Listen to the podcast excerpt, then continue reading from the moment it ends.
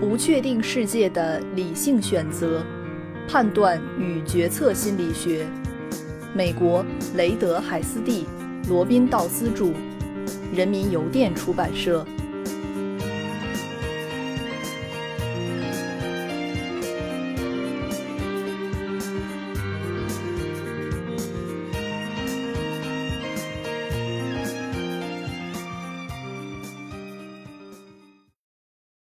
第四章第二节，锚定及不充分调整。这一连续的判断过程是我们有限的注意频道以及因认知局限而形成的选择性策略的自然结果。正如在一个视觉场景中，我们只能关注于其中一点；又如在嘈杂的鸡尾酒会上，我们只能专注于一次交谈一样，在判断或评估时。我们一次只能注意到一条线索。我们可以用一个流程图呈现人们的判断过程。正如流程图所示，判断是一个复杂的过程，偏差可以产生于其中的很多环节。最基础的偏差是该过程有调整不足的倾向，或简单称之为首因效应，即判断过程的开始阶段所考虑的信息。在最终判断时被赋予过高的权重，这种锚定通过两种认识程式产生偏差。第一，在判断过程临近产生结果时，调整呈现出一种保守的特点。当新的信息出现时，人们习惯性地对先前估计的值进行向上或向下的微小调整，因而导致先前的信息被过分看重。也许人们只是很自然地将最先呈现的信息当成最重要的，所以才赋予其过高的权重。第二，锚，更确切地说是和锚相关的概念，对第二次、第三次以及随后考虑的信息会产生一种偏差效应，特别是当信息需要从记忆中提取时。Nick Apley 和 Tom Gilovich 认为。只有当毛是由人们自己选出时，调整不足过程才会发挥重大作用。他们设计了一个巧妙的实验，实验者可以准确地知道被试所选取的毛。行为结果清楚地表明，被试会从他们自我产生的这个数值开始连续地调整。但是，当被试被问及蓝鲸的平均体长是多少？并且实验者主动提供一个锚定的数值时，这种连续的调整过程似乎并没有发生。因此，认知过程产生偏差的一个指标是锚的来源。尽管这些微观的加工过程还需要进行更多的研究，我们认为其中的一般化原则与可信度有关。越是可信的锚，对评估过程的影响越显著。在人们有意识的整合信息的习惯中，锚定与调整最为常见。与之密切相关的加权平均模型被普遍认为是最能描述人们判断行为的代数模型，也是我们在本书第三章所介绍的透镜模型中普遍使用的统计模型的基础。坦率地讲，我们认为线性累加模型之所以能成功描述人们的判断行为。是锚定与调整这一信息整合过程在其中发挥了作用。判断过程的时间进程图表明，最常见的顺序效应就是首因效应，即人们会锚定在首先考虑的信息上，而在接受到新信息时，对先前的判断结果调整不足。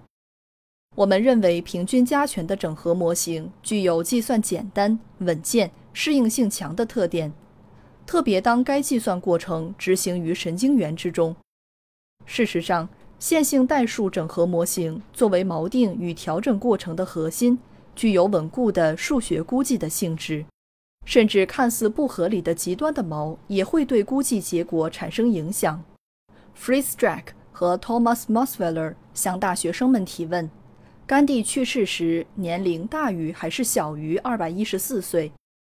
这个看似疯狂并且荒谬的锚，依旧会对估计产生影响，即使没有人会相信二百一十四岁是一个可靠的值。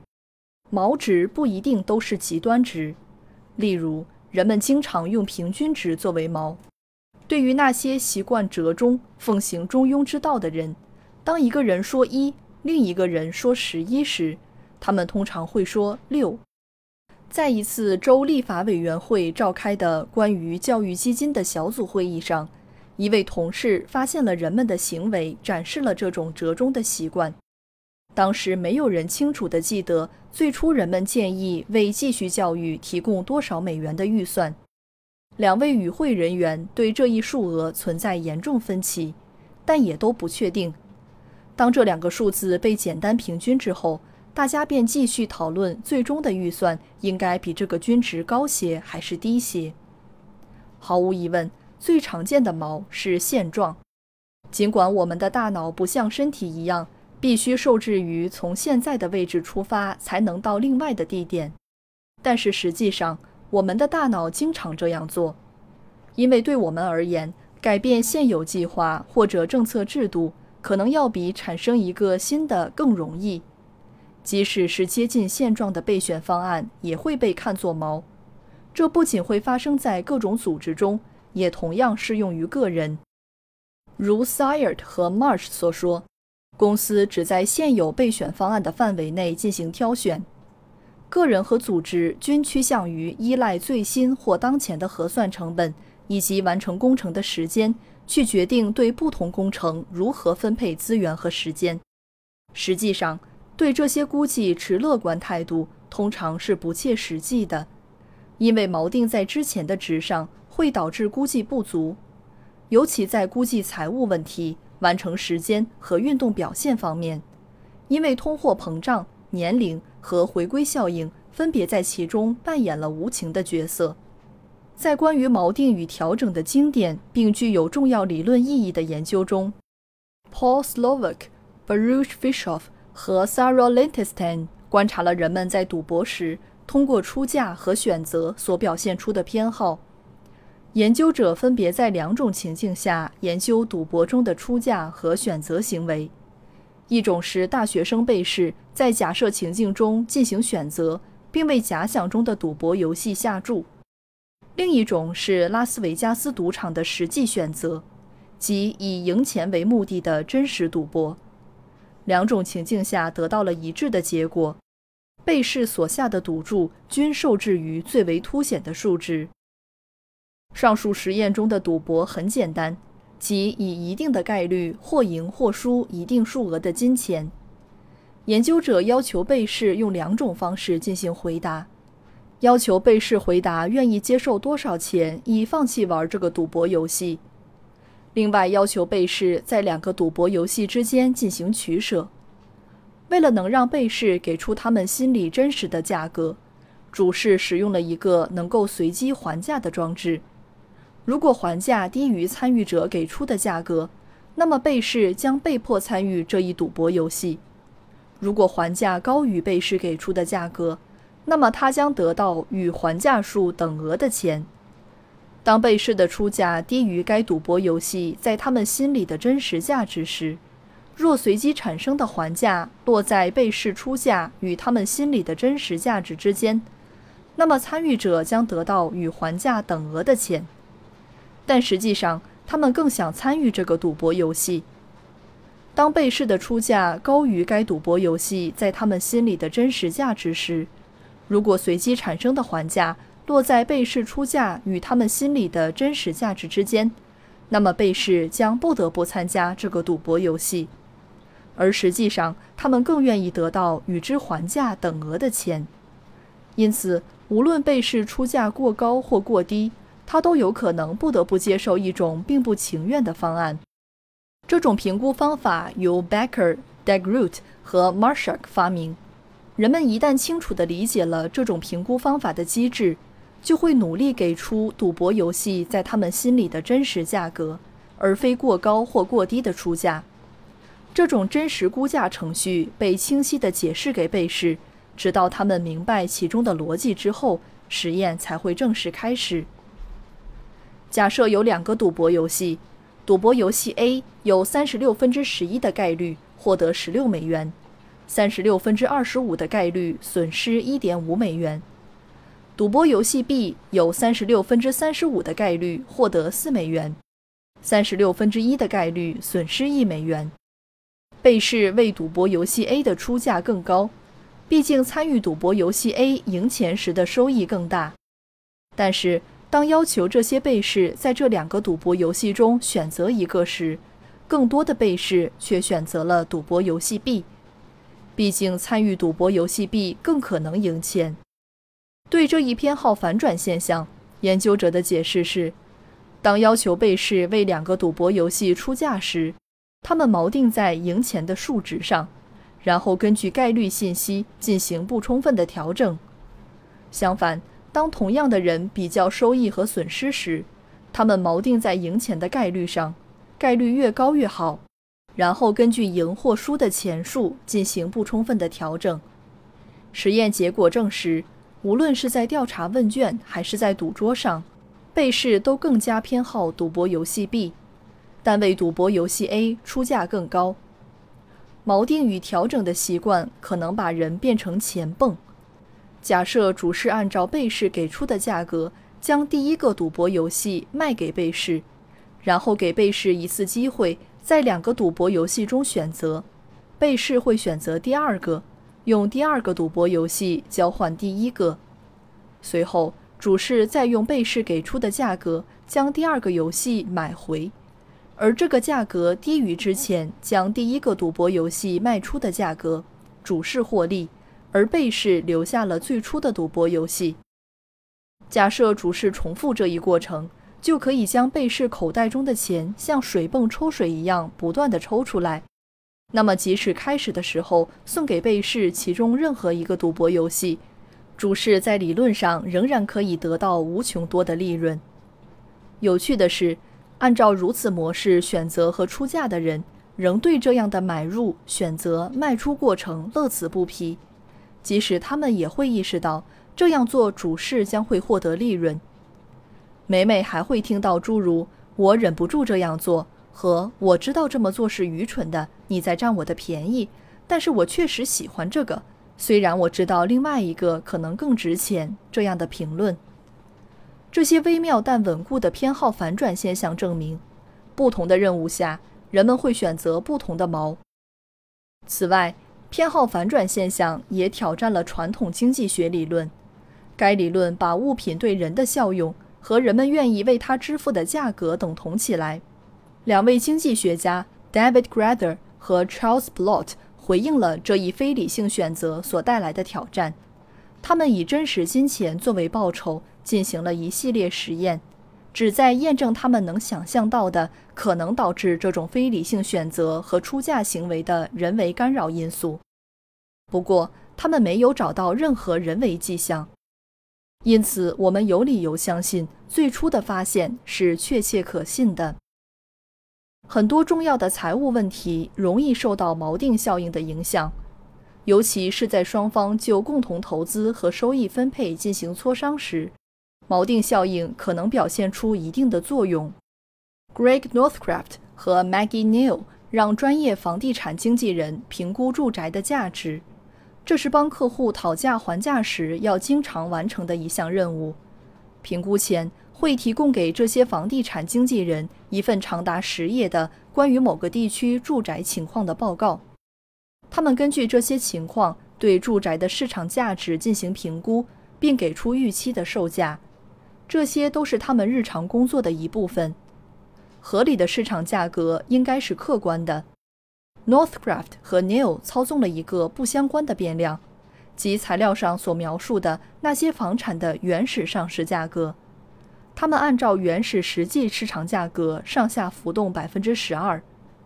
原始上市价格由房屋出售方提供，可能趋近于真实市场价值，也可能高于或低于市场价值，这取决于出售的目的。